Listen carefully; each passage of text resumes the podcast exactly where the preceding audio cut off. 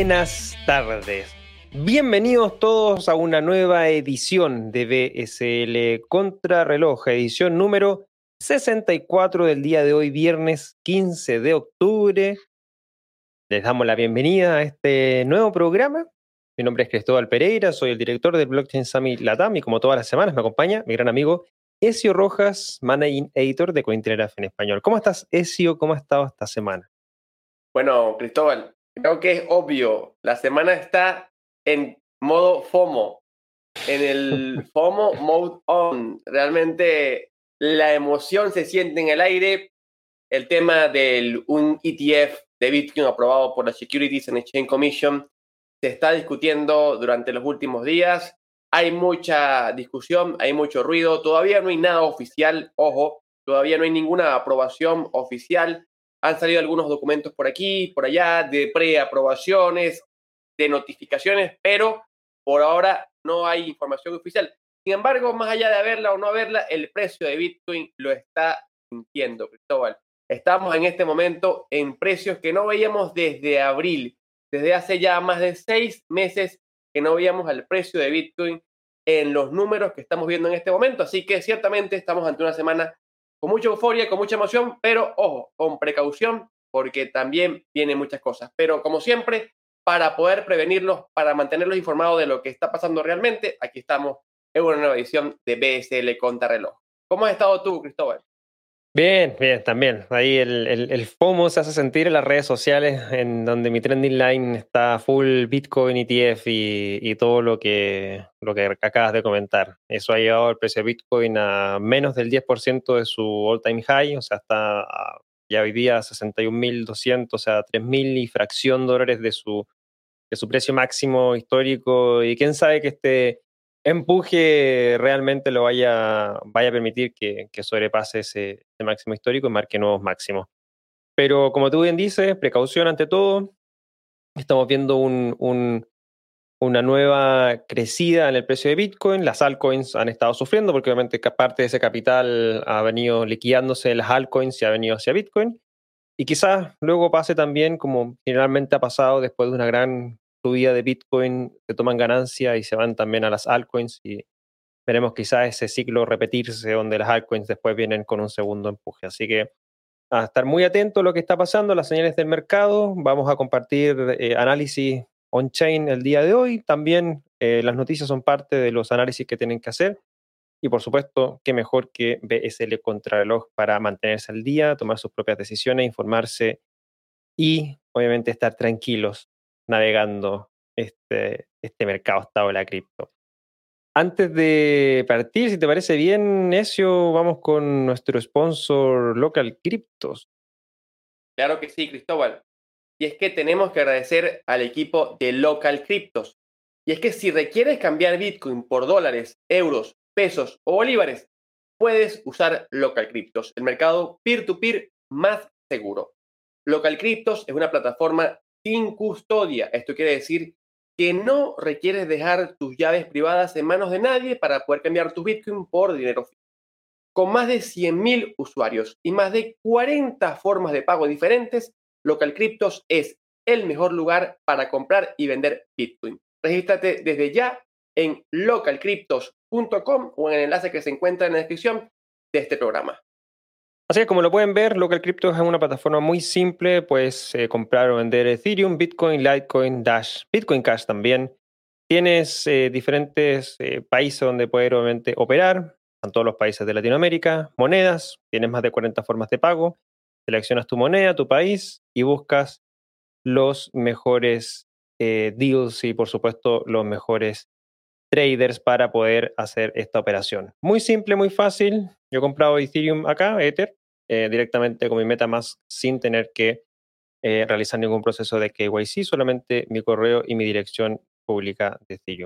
Muy simple, muy fácil. Local Cryptos, un, mercado peer-to-peer bastante seguro. Muchas gracias a Local Cryptos por ser parte de, nuestra, de nuestro programa. Y eh, antes de partir con esta edición número 64, vamos a hacer un pequeño recap de los temas que vimos la semana pasada, que estuvo bastante marcado por Bitcoin también. hablamos, analizamos sobre este repunte que tuvo Bitcoin la semana pasada hasta los 55 mil dólares.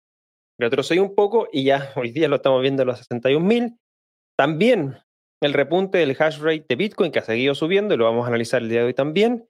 Y también el subsidio que está entregando el gobierno de El Salvador a los que compren gasolina o benzina directamente con Chivo Wallet, un eh, subsidio de 20 centavos por litro de combustible. Les recordamos que las cinco noticias que vamos a estar analizando en esta presente edición las encuentras en la descripción de este video en YouTube. Puedes eh, hacerle clic a la descripción, te aparecen todos los enlaces, las cinco noticias, los enlaces a Cointelegraph en español, los enlaces a Blockchain Summit Latam también, de distintas plataformas. Todo lo vas a encontrar ahí. Así que ya lo sabes, para que puedas eh, e ir en conjunto con nosotros analizando estas noticias, tienes las noticias disponibles. También te dejamos invitado a que te suscribas a este canal de YouTube, nos dejes tu like y también te suscribas a nuestro podcast en Spotify, Apple Podcast, Google Podcast, porque este programa también va en diferido en formato podcast. Por si te pierdes alguna vez en el formato en vivo, tienes también disponible el formato podcast. Y si te suscribes al, formato podcast, también escuchas las entrevistas que llevo semana a semana con diferentes referentes. Esta semana conversé con Joaquín Sastre de BitGo, muy interesante conversación sobre todo lo que ha sido el trabajo a nivel institucional. Así que ya lo saben, tienen disponible el podcast para poder también eh, mantenerse informados semana a semana. Amigo Ezio, vamos entonces eh, a iniciar con esta edición, la número 64 del día de hoy, viernes 15 eh, de octubre. ¿Y con qué partimos esta edición el día de hoy?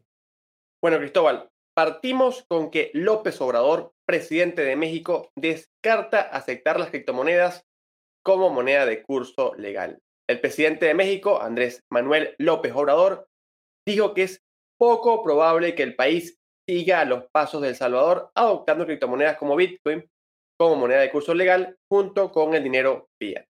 En una conferencia de prensa el pasado 14 de octubre, Obrador, también conocido como ANLO, dijo que México debe mantener la ortodoxia en su gestión financiera y que no cambiaría su posición sobre las criptomonedas. El Banco de México y la Comisión Nacional Bancaria y de Valores emitieron en junio un comunicado en el que advertían que las instituciones financieras no estaban autorizadas para realizar y ofrecer al público operaciones con activos virtuales, pero el presidente no se ha pronunciado muchas veces directamente sobre el tema. AMLO respondía en esta oportunidad a un reportero que le preguntó si México consideraría seguir el ejemplo de El Salvador, donde Bitcoin es aceptado como moneda de curso legal desde septiembre. Añadió que aunque hay muchas innovaciones en las finanzas, México también debe tener en cuenta las cuestiones relacionadas con la evasión de impuestos. Ahora, Cristóbal, desde hace mucho tiempo vemos que las autoridades mexicanas no están precisamente a favor de las criptomonedas. ¿Por qué crees que se genera este rechazo?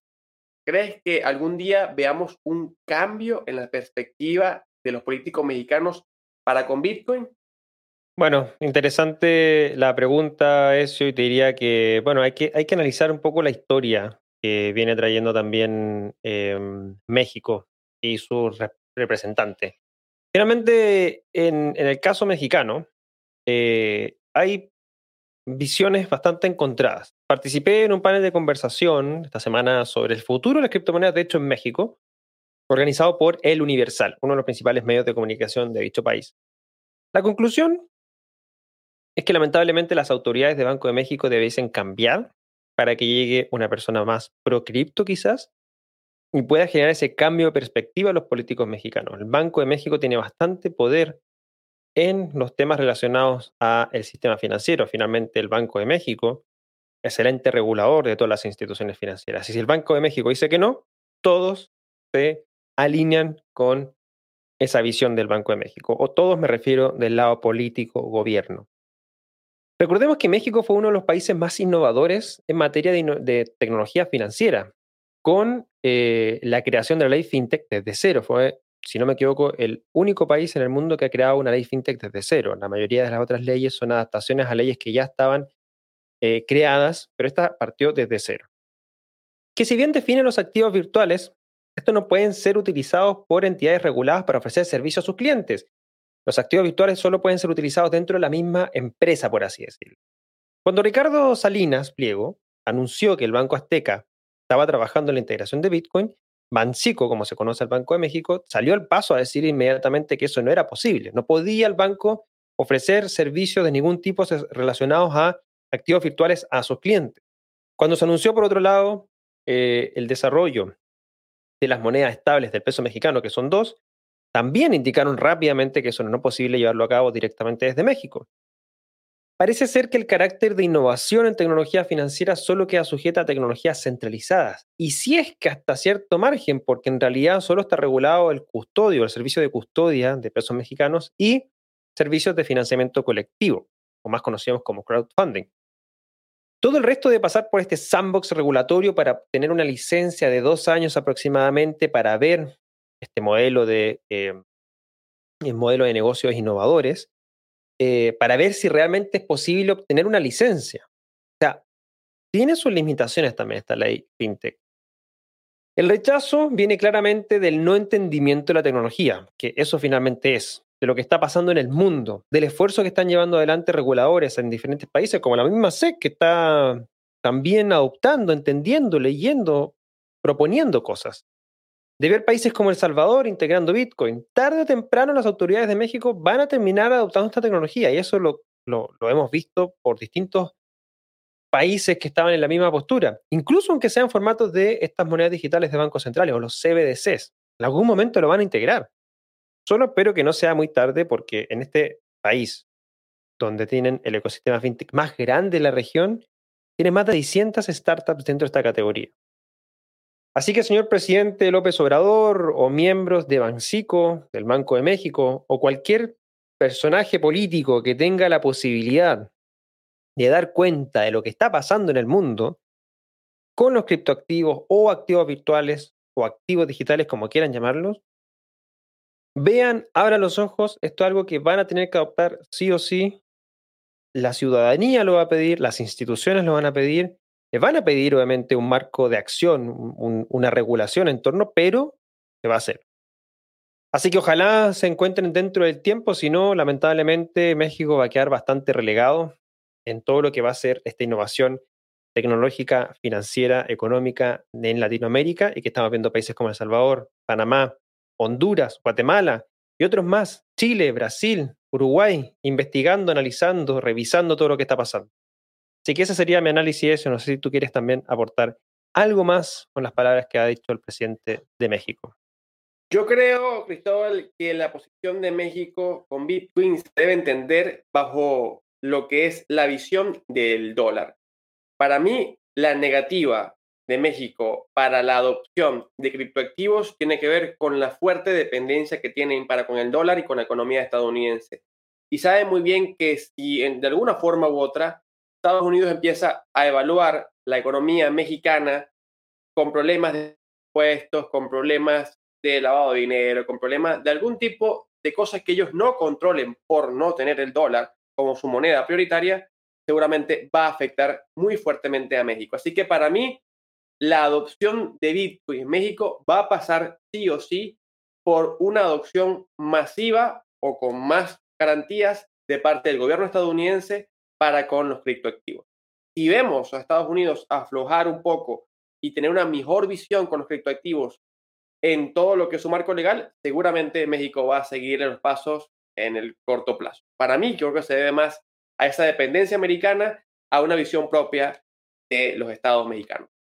Sí, sí, también tiene algo fuerte la incidencia del dólar norteamericano en la economía mexicana y sobre todo porque es la principal, llamémoslo así, pasarela eh, de remesas del mundo. Eh, México, Estados Unidos tiene bastante eh, flujo de monetario producto de estas remesas de mexicanos viviendo en Estados Unidos que le envían dinero de vuelta a sus respectivas familias. Seguimos con la siguiente noticia y esto tiene que ver con Binance, quien lanzará un fondo de mil millones de dólares para el desarrollo del ecosistema de la Binance Smart Chain. El exchange mostró el fondo de ocho cifras en un modelo de desarrollo escalonado en cuatro áreas especializadas.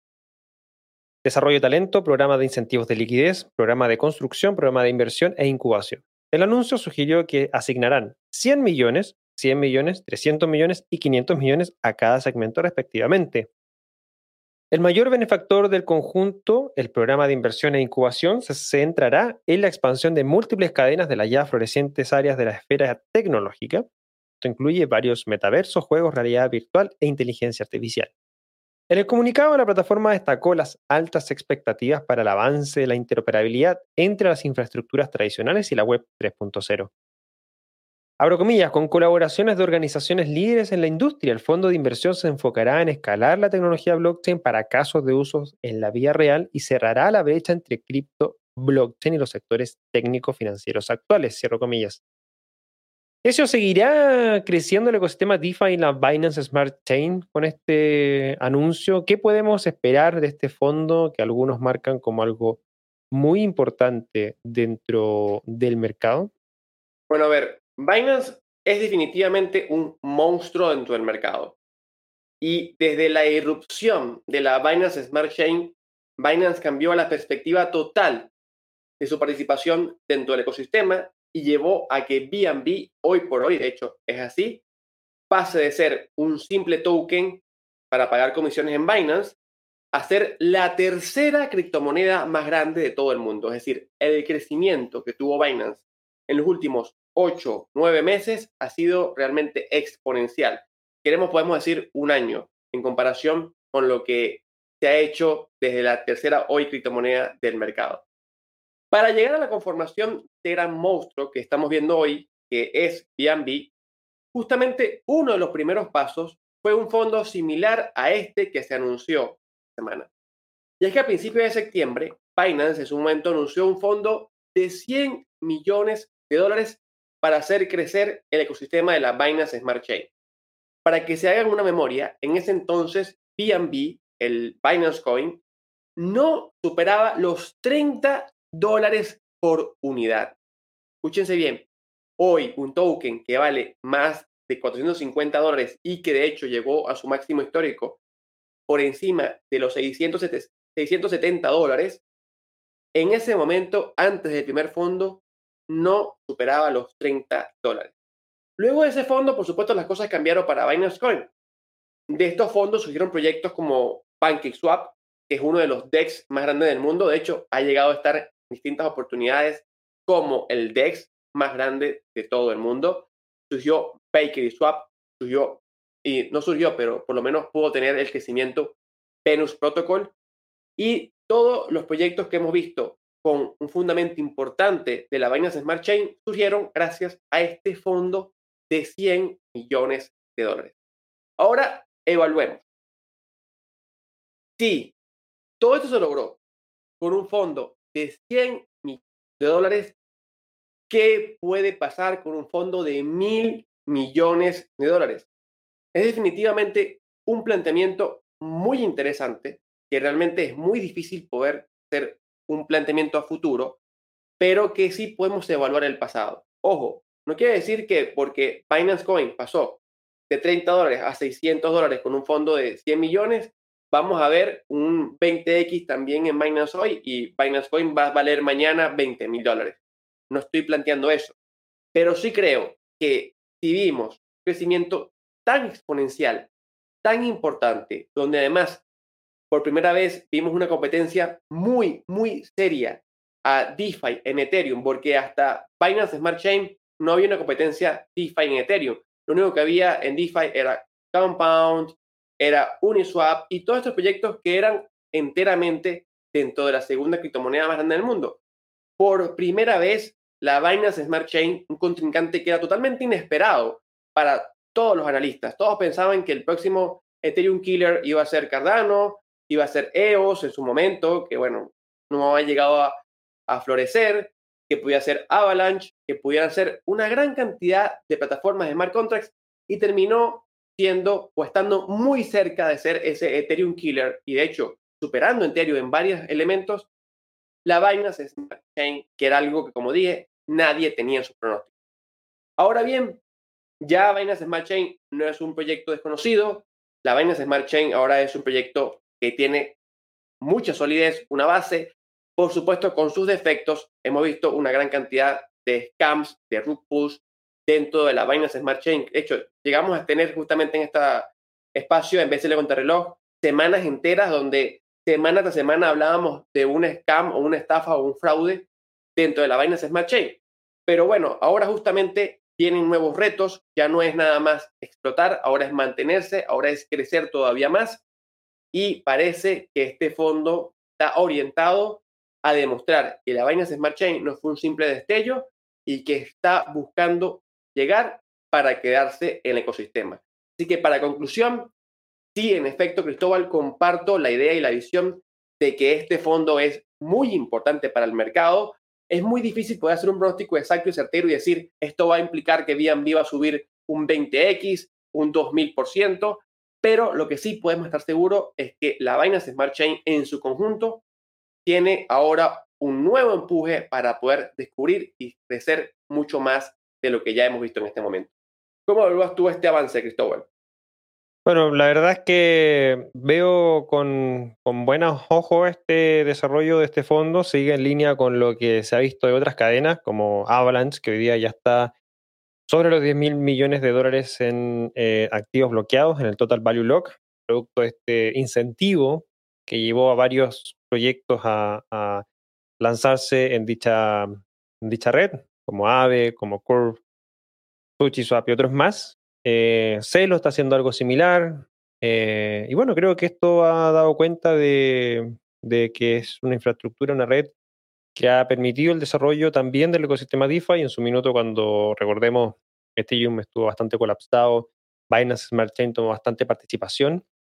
Y creo que eso también ha llevado a ver nuevos avances, nuevas, nuevos proyectos, nuevos casos de uso el ecosistema DeFi y ahora también en temas de NFTs, gaming también. Gaming eh, se está desarrollando muy fuerte también en, dentro de, la Binance Smart Chain. Así que mm, mientras sea para poder eh, seguir desarrollando el ecosistema, seguir eh, permitiendo el desarrollo de proyectos, casos de uso, lo veo con, con, con bastante buenos ojos para, por así decirlo. Eso. Bueno, sí, en efecto. Yo creo que cosas nuevas van a venir en el corto plazo. Y seguimos con la tercera noticia, Cristóbal, para hablar ahora de que la red de Bitcoin marcó un récord en el volumen de liquidaciones diarias. Y es que el valor liquidado en la red de Bitcoin se ha disparado recientemente, alcanzando un nuevo máximo histórico diario la semana pasada. El valor de liquidación diario de Bitcoin alcanzó un máximo histórico el 6 de octubre, cuando se liquidaron 31 mil millones de dólares en transacciones on-chain utilizando la red de Bitcoin. El récord marca un aumento en el volumen de liquidación diaria de la red de aproximadamente 40 veces desde el comienzo de 2020. El analista on-chain Willy Wu comentó sobre el repunte de la actividad y el valor de la liquidación durante el fin de semana, tuiteando que el volumen de dinero que se mueve en la blockchain de Bitcoin actualmente empequeñece al de las principales redes de pago centralizadas Visa y Mastercard en los Estados Unidos. Textualmente mencionó, la red de Bitcoin actualmente está haciendo 190 mil dólares por segundo. Compárese con los 130 mil dólares por segundo de Visa para los clientes estadounidenses y los 55 mil dólares por segundo de Mastercard. Según BitInfoCharts, el valor promedio de una transacción ejecutada en la red de Bitcoin también ha aumentado constantemente en los últimos tres meses, hasta llegar a los 732 mil dólares, un aumento del 273% desde principios de julio. Ahora, Cristóbal, ¿te dan estos datos algún indicio para sentirnos más alcistas todavía con el precio de Bitcoin? ¿Cómo los evalúas? Sí, efectivamente hay harto que uno puede trabajar, por así decirlo, desarrollar con, con esta información. Esta pregunta en realidad que tiene que ver con con las liquidaciones entendamos con las transferencias, finalmente, de, la red de Bitcoin. Esta información, bueno, es parte de un análisis fundamental que uno tiene que llevar a cabo, ¿cierto? Como para poder responder de cierta manera la pregunta. Hay que complementarla con otro análisis, eh, el hash rate, nivel de Bitcoin en los exchanges, usuarios activos, entre otros, que nos servirán para identificar si debemos sentirnos alcistas o no. Para acompañar este análisis, entonces, esta pregunta, por así decirlo, vamos a hacer un pequeño análisis con algunos datos que he tomado de las diferentes plataformas que existe eh, como Glassnode, CoinMetrics y otras más. El nivel de billeteras activas aún no iguala el récord que vimos en abril con casi 1,4 millones de billeteras activas en un día. Actualmente nos encontramos del orden de los 990.000 con un pic de 1,1 eh, millones de eh, billeteras activas hace unas semanas atrás. tampoco es que estemos tan alejados, pero vamos en una alza. Eh, quizás a aumentar esta cantidad de billeteras activas por sobre el 1,4 millones como se vio en abril. El hash rate, como lo vimos la semana pasada, ha venido aumentando. Desde julio, cuando vimos la fuerte caída producto de las prohibiciones en China, que llegó hasta los 60 exahashes, y hoy día estamos actualmente en 140 exahashes con un pic que llegó a los 180 exahashes algunas semanas atrás. Estamos viendo mínimos de Bitcoin en exchange del último año, con un promedio más o menos diario de 2,35 millones de Bitcoin en estas plataformas de intercambio, disponibles para comprarse o venderse. En julio nos encontrábamos cercanos a los 2,6 millones de Bitcoin aproximadamente en los exchanges. Por otro lado, quienes ofrecen estos nuevos exchanges al mercado, los mineros, ¿cierto? Los mineros que obtienen la recompensa en Bitcoin son los primeros en recibir los Bitcoin nuevos.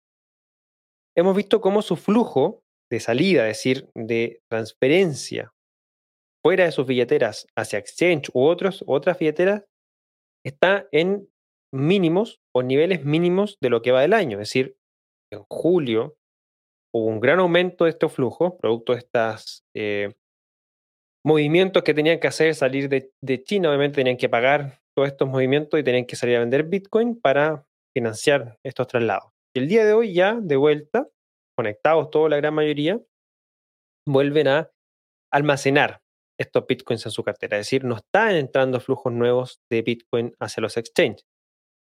Entonces, vemos que, em, que hay ciertos indicios que acompañan eso. Adicionalmente, volvemos a ver un repunte en la cantidad de billeteras que almacenan más de 10.000 bitcoins, que están sobrepasando los 2 millones y llegando casi a su máximo de 2,4 millones de billeteras con más de 10.000 bitcoins en su haber.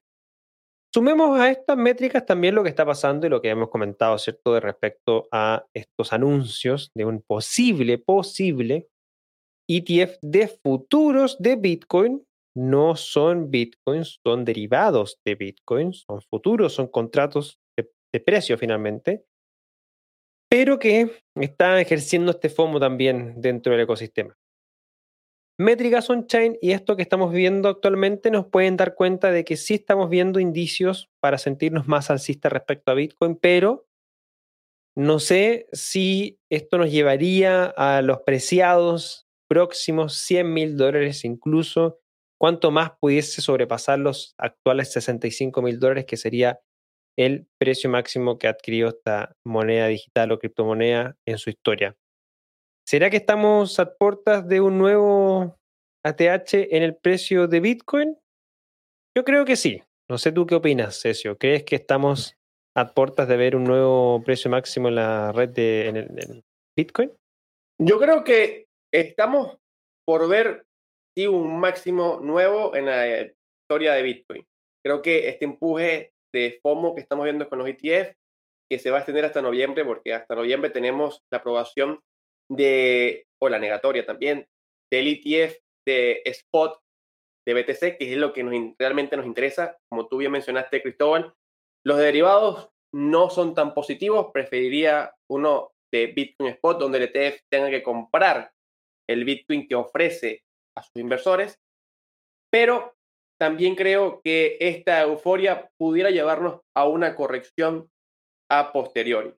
Siento que estamos en un momento muy similar a la aprobación de los futuros de la Chicago Mercantile Exchange del 18 de diciembre del 2017, donde justamente vimos a Bitcoin marcar un máximo histórico día anterior, luego vimos a Bitcoin retroceder, luego vimos en las semanas siguientes una mini all season que duró unas dos, tres semanas, un mes podríamos decir, donde también inclusive vimos a Ethereum marcar un máximo histórico en enero, dos semanas después que Bitcoin, pero luego creo que tendría una corrección como una especie de refrescamiento o de saneamiento para bajar la euforia del mercado. Pero, como tú bien mencionas, hay elementos on-chain que hay que evaluar que no parecen indicarnos una corrección. Me quedo con el tema de los Bitcoin los exchanges. Me parece algo muy relevante en cuenta y que efectivamente todavía no vemos esa avalancha de Bitcoin dentro de estos portales que nos digan se avecina una corrección. Nada más estamos haciendo una simple comparación o una especulación en base a lo que ya hemos visto anteriormente y la evolución de la euforia, cómo termina teniendo desarrollos o de resultados en el precio de Bitcoin. Nada más es una apreciación en base a experiencia y especulación. Así es, amigo Ezio. Hemos llegado a la mitad de este programa, la edición número 64 del viernes 15 de octubre del año 2021. Y queremos agradecer a nuestro sponsor que hace posible el desarrollo de este programa, que es eh, Local Cryptos. Si necesitas cambiar bitcoins o también Ether, Litecoin Dash o Bitcoin Cash por dólares, euros, pesos o bolívares, Usa Local Cryptos, el mercado peer-to-peer más seguro. Con más de 100.000 usuarios y más de 40 formas de pago, Local Cryptos es el mejor lugar para comprar y vender bitcoins. Regístrate ya en el enlace que se encuentra en la descripción de este programa. Te recordamos que ya hemos analizado tres de las cinco noticias de este programa. Todos los enlaces los encuentras en la descripción de este mismo video. Si nos estás escuchando en formato podcast, también va a estar ahí. Si no te has suscrito al podcast, búscanos como Blockchain Samilatam en Spotify, Apple Podcast, te suscribes y obviamente puedes escuchar este programa en diferido y las conversaciones que mantengo semana a semana. Si este programa te parece que agrega valor, por supuesto te invitamos a que nos dejes tu like y te suscribas al canal de YouTube para que no te pierdas ninguno de los programas que estamos llevando adelante semana a semana. Así que ya lo sabes, te invitamos a suscribirte a este canal de YouTube y así te mantienes al día de todo lo que está sucediendo en el espacio Bitcoin, cripto y blockchain en español. Seguimos entonces adelante con esta edición número 64 Ezio, y nos vamos con eh, una noticia que tiene que ver con lo que ya hemos mencionado anteriormente, el hash rate de Bitcoin. Estados Unidos domina la tasa de hash global de Bitcoin después de la represión de China. Según el índice de consumo de electricidad de Bitcoin de Cambridge, los mineros de Bitcoin en Estados Unidos representan el 35% de la distribución global total de la tasa de hash de minería de Bitcoin. Los datos de este índice también muestran que Kazajistán con 18% y Rusia con 11% como los máximos centros mineros de Bitcoin fuera de los Estados Unidos. Estas tres naciones han ganado una participación de mercado significativa a raíz de la prohibición de la criptominería en China. Estados Unidos que representa la mayor parte de la distribución de la tasa hash global, probablemente complete la migración minera este a oeste, esperada luego de la represión de Beijing. Además de la represión de China, los establecimientos de criptominería de América del Norte han aumentado su capacidad con importantes adiciones a la capacidad de su hardware. También se espera que lugares como Texas y Ohio alberguen megacentros mineros de Bitcoin que aumentarán aún más la capacidad de producción de los criptomineros de Estados Unidos. Esta noticia cayó como un balde de agua fría para muchos, Ezio. Era normal ver que muchos del ecosistema criticaron que tan solo se cambió de un monopolio por otro, del chino al norteamericano. ¿Qué opinas de esta situación? ¿Es posible ver en un futuro un cambio en la distribución de los mineros a nivel geográfico y quizás Latinoamérica tomando mayor participación de la que tiene actualmente?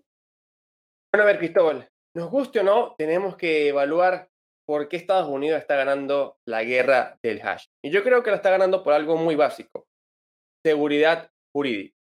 Estados Unidos no está ofreciendo la energía eléctrica más económica del mercado.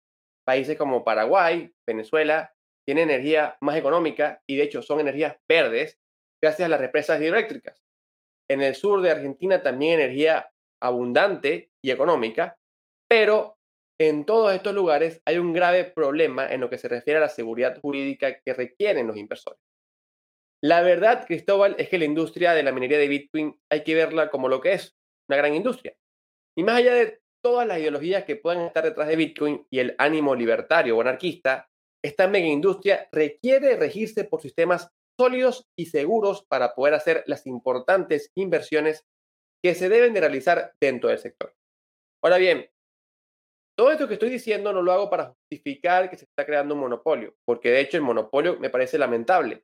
Estábamos felices por eliminar el monopolio de China, pero ahora estamos cayendo en Estados Unidos, que parece ser un error igual de grande que el anterior. Sin embargo, eh, lo que estamos viendo es un resultado lógico que no podemos pensar eliminar con ideologías. Hay que cambiarlo con acción. Ahora, si es posible ver en un futuro un cambio en la distribución de los mineros a nivel geográfico y en ese cambio beneficiar a América Latina, yo creo que sí. Pero para ello hay que hacer acción, hay que hacer importantes cambios. Yo creo que la principal acción, el principal cambio que hay que hacer en países como Venezuela, Argentina y Paraguay y el resto también de los países de la región que quieran trabajar con mineros, tiene que ser con el establecimiento de un ordenamiento jurídico que sea claro y óptimo para atraer a los inversores. ¿Qué quiere decir que sea óptimo? Bueno, requeremos un ordenamiento en donde se respete la propiedad privada, se tengan reglas claras en lo relacionado con las tarifas energéticas, se tenga claridad respecto al uso de criptoactivos, tanto a nivel contable como a nivel tributario, y se llegará a aplicar, por supuesto, también a todo lo que sea concerniente a la regulación de los inversores extranjeros en el sector. Solamente de esta forma vamos a poder construir un marco jurídico claro con el que inversores chinos, también inclusive americanos, europeos, asiáticos, de todas partes del mundo, puedan ver a la región latinoamericana, puedan ver a Venezuela, puedan ver a Paraguay, puedan ver a Argentina e inclusive puedan ver a El Salvador como una opción interesante. Fijémonos lo que está haciendo en este momento El Salvador. Salvador ha puesto el primer paso, se ha adelantado al resto de los países de la región y está ofreciendo un país que no es principalmente conocido por una gran producción energética, centros de minado de Bitcoin. Y está logrando traer la atención de los inversores por el simple elemento de tener reglas jurídicas claras en lo que se refiere al manejo de Bitcoin como activo. Si estos países, como ya los mencioné, logran tener marcos jurídicos que sean más claros para los mineros, que sean más claros para los inversores, donde se les diga, pueden invertir aquí su propiedad, sus galpones, sus infraestructuras, sus sistemas eléctricos instalados, sus máquinas, sus empleados, van a tener regulaciones claras, seguramente van a lograr atraer un gran número de inversores y por supuesto con ello van a traer importantes beneficios económicos para sus países. Así que esto es un llamado para aquellos que trabajan a nivel gubernamental o que trabajan también en la inversión privada, pero que quieren impulsar la adopción y el crecimiento de la minería en América Latina, el llamado es a que creemos unos marcos jurídicos claros, convincentes y que además blinden las operaciones de los mineros. Estoy seguro que de esta forma vamos a beneficiarnos y así también vamos a beneficiar a muchos de nuestros ciudadanos con la creación de empleos y por supuesto además con el atesoramiento de un activo de valor como es Bitcoin. ¿Cómo lo ves tú, Cristóbal? ¿Qué evalúas tú de toda esta situación con el tema de América Latina y la minería? No, comparto plenamente tu análisis muy completo en relación a lo que a lo que se está viendo, esta diferencia, ¿cierto?, con respecto a lo que está sucediendo en el mundo, de un marco, al menos jurídico, ¿cierto?, un cierto marco de acción para los mineros eh, es bastante potente y lo que le da esa certeza finalmente. O sea, salieron todos de China porque no tenían esa certeza regulatoria, en Estados Unidos al menos se está viendo y, y esto también tiene que ver mucho más allá de este precio, ¿cierto?, del costo de la energía. Finalmente es tener la tranquilidad, ¿cierto?, de poder operar poder recuperar su inversión, obtener utilidades con el precio que tengan de energía, pero sobre todo esa tranquilidad y confianza en el sistema para, para poder desarrollar esta actividad económica. Así que yo creo que es muy bueno esto, sin embargo, me parece que es muy importante también que en Latinoamérica se puedan seguir pasos similares quizás, tener estos marcos regulatorios para que se puedan desarrollar la industria minera en la región. Y bueno, Paraguay iba en ese paso, no sé si pudo haber avanzado algo la ley presentada por, el diputado Carlos Rejala hace un par de meses atrás. Eh, por ahí Uruguay también quería presentar lo mismo. Esperemos que se dé, esperemos que se dé y que también Latinoamérica forme parte de este grupo de sectores donde la minería de Bitcoin está naciendo nuevamente. Así que ah, solo nos quedará esperar y apoyar que eso pase. Seguimos con la última noticia de esta jornada y esto tiene que ver con Polkadot, amigo Ezio. Así es, Cristóbal. Y es que en este caso Polkadot fue protagonista de la semana ya que está listo para el lanzamiento de las parachains y se proponen las fechas de subastas. Casi exactamente cinco años después de que la visión de un marco multicadena heterogéneo se esbozara por primera vez en el white paper de Polkadot, también conocido como el Polkadot Paper, las parachain están ahora oficialmente listas para su lanzamiento en Polkadot. Según pudo conocer Cointelegraph en español, la noticia de que Polkadot es ahora técnicamente capaz de soportar primeras parachains fue anunciada por los fundadores de Polkadot, Gavin Wood y Robert Habermeyer, que además fue poco después seguida por una moción para que el Consejo de Polkadot abra las primeras subastas de slots de parachains de la red, propuestas para comenzar el 11 de noviembre de 2021. Las parachains son las diversas blockchains especializadas que se conectan a la cadena de relevo de Polkadot y constituyen el aspecto multicadena de la arquitectura multicadena de Polkadot. Representan la pieza final de tecnología central descrita en el white paper de Polkadot y su lanzamiento marca una última etapa del proceso de lanzamiento de múltiples fases de Polkadot que comenzó el 26 de mayo de 2020 con el lanzamiento de la versión inicial de la Proof of Authority de la cadena de relevo Polkadot. Hablando en la conferencia Sub-Zero, en nombre de Parity Technologies, el equipo de ingeniería encargado de la Fundación Web3 para construir la implementación inicial de Polkadot, Wood y Habermeyer, anunciaron la exposición de Parity de que todas las barreras técnicas para el lanzamiento de Parachains en Polkadot han sido superadas. Cristóbal, Finalmente tenemos parachains en Polkadot. ¿Viene esto a cambiar todas las reglas del juego en el mundo de la web 3.0? ¿Cuál es la importancia de este evento? Bueno, eso. Eh, hay varios temas que uno puede desarrollar en esto, pero sobre todo decir que este nuevo hito en el ecosistema es definitivamente eh, un cambio eh, respecto a lo que se ha venido desarrollando en blockchain. Más que cambiar las reglas del juego, un cambio a nivel de una nueva etapa de la web 3.0. La etapa de las multicadenas y la interoperabilidad. Las parachains funcionan como una red blockchain secundaria que se integra a una red blockchain principal, o lo que sería una relay chain, también conocida. O si no, todas las redes blockchain permiten la integración de una parachain, en, estricto rigor, tenemos estas redes como Bitcoin, Ethereum y todas las otras más, ¿cierto? Y una parachain se monta encima y permite crear estos canales de comunicación con estas redes que serían las principales, ¿cierto?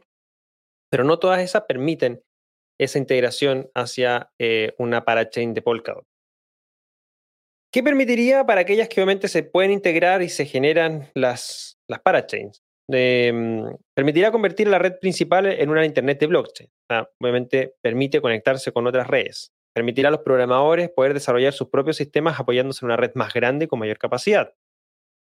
Las subastas funcionan como apoyo a los proyectos que quieren desarrollar estas parachains. Yo propongo una parachain, propongo finalmente que voy a desarrollar, em, me voy a conectar con ciertos protocolos y, eh, propongo un, un proyecto en torno a mi parachain, a mi red propiamente tal los participantes votan de cierta manera o apoyan a estos proyectos por medio de los DOT, que es la moneda nativa de Polkadot, o si estás en Kusama, KSM, que es la moneda nativa de Kusama. Kusama es una especie de, no es directamente una testnet, pero tampoco es 100% producción, es una red alternativa donde se hace mucha innovación y, eh, y, donde salieron ya hasta ahora 12 parachains que se están desarrollando en Kusama y ahora vienen ya las parachains en Polkadot, que sería como la red principal.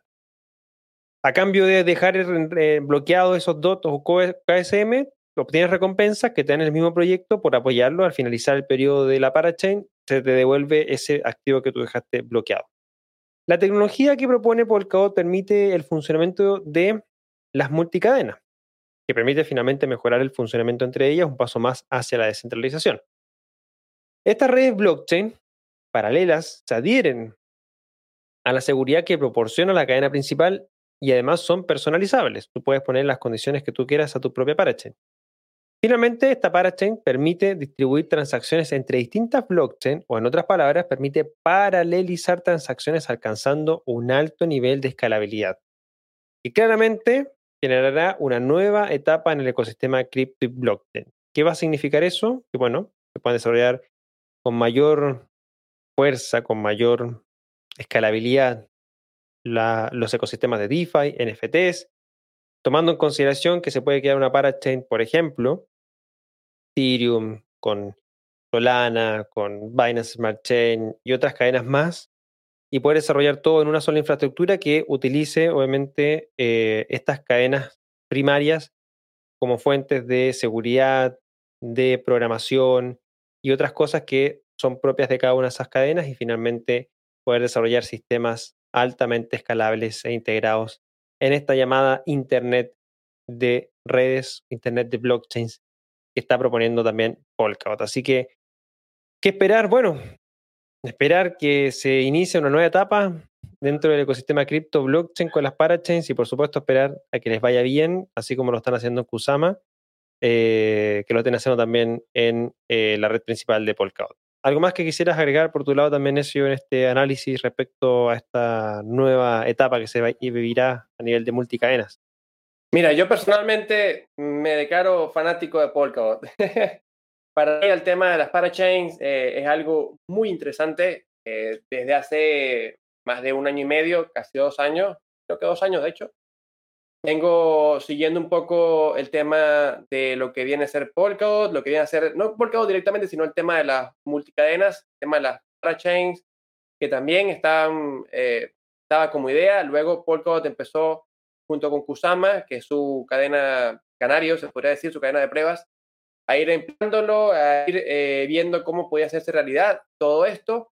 Y desde allí, efectivamente, he visto un proyecto muy interesante con mucho potencial, con un gran desarrollo, que a lo mejor no muchos lo conozcan, a lo mejor muchos digan, no, no lo conozco, primera vez que lo oigo, pero es un proyecto que más que marketing me ha demostrado que tiene un desarrollo tecnológico muy interesante, así que me alegro cuando hubiera noticia y esperemos que pueda ser el inicio de algo muy, muy grande y muy nuevo también en el ecosistema cripto de aquí en adelante. Bueno, amigo, eso hemos llegado al final de la edición número 64 de BSL Contrarreloj del día de hoy, viernes 15 de octubre del 2021. ¿Qué tan pareció la noticia esta semana? Mira, como dije, con mucha emoción, mucha con euforia, viendo lo que puede pasar. Seguramente la próxima semana vamos a tener aquí en BSL Contrarreloj la aclaratoria del ETF de Bitcoin. A lo mejor tengamos en la próxima semana un Bitcoin de 70 mil dólares o a lo mejor tengamos un Bitcoin corrigiendo los 48 mil, 49 mil dólares por, no sé, se desinfla la emoción del ETF. Lo cierto es que vienen momentos volátiles, vienen momentos donde hay que agarrar el cinturón de seguridad y ponérselo, porque señores y señoras, lo que viene es la continuación de nuestra gran y querida montaña rusa del criptomercado. Así que espero que ustedes estén listos. Por aquí ponemos nuestro granito de arena para informarles cuál va a ser la posible ruta de las vueltas que tome la montaña rusa, porque lo que viene es adrenalina pura. Sí, viene harta adrenalina, viene harto eh, estudio también para poder tomar buenas decisiones, que estar muy atentos de las distintas eh, noticias que van a estar pasando. Bueno, el Contralor, tiene que ser tu espacio, obviamente, de actualidad todas las semanas. Pero todos los días también eh, se está dando noticias interesantes, así que si quieren los dejamos invitados a que se unan al canal de Telegram, tanto de Cointelegraph en español como también de Blockchain Summit Latam. Los enlaces los encuentran en la descripción de este video, porque así se pueden mantener al día de todo lo que está sucediendo. Mantenerse al día sé que cuesta, pero en la comunidad de BSL o también en las noticias de Cointelegraph en español van a encontrar mucha información donde poder apoyarse para tomar sus propias decisiones.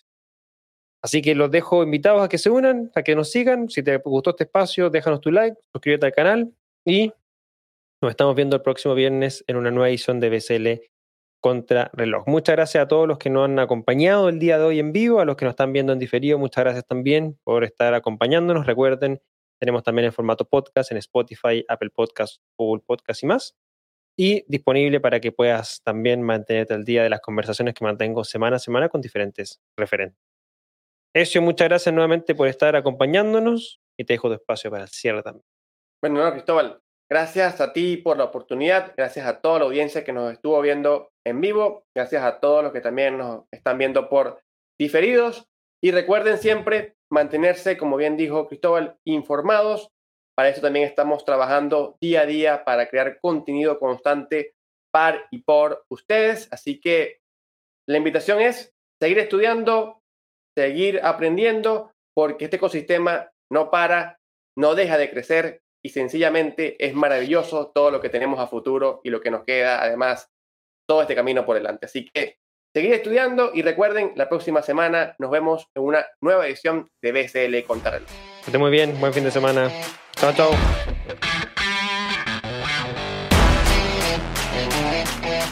BSL Contrarreloj es una traducción de Latam Tech en conjunto con Cointelegraph en español.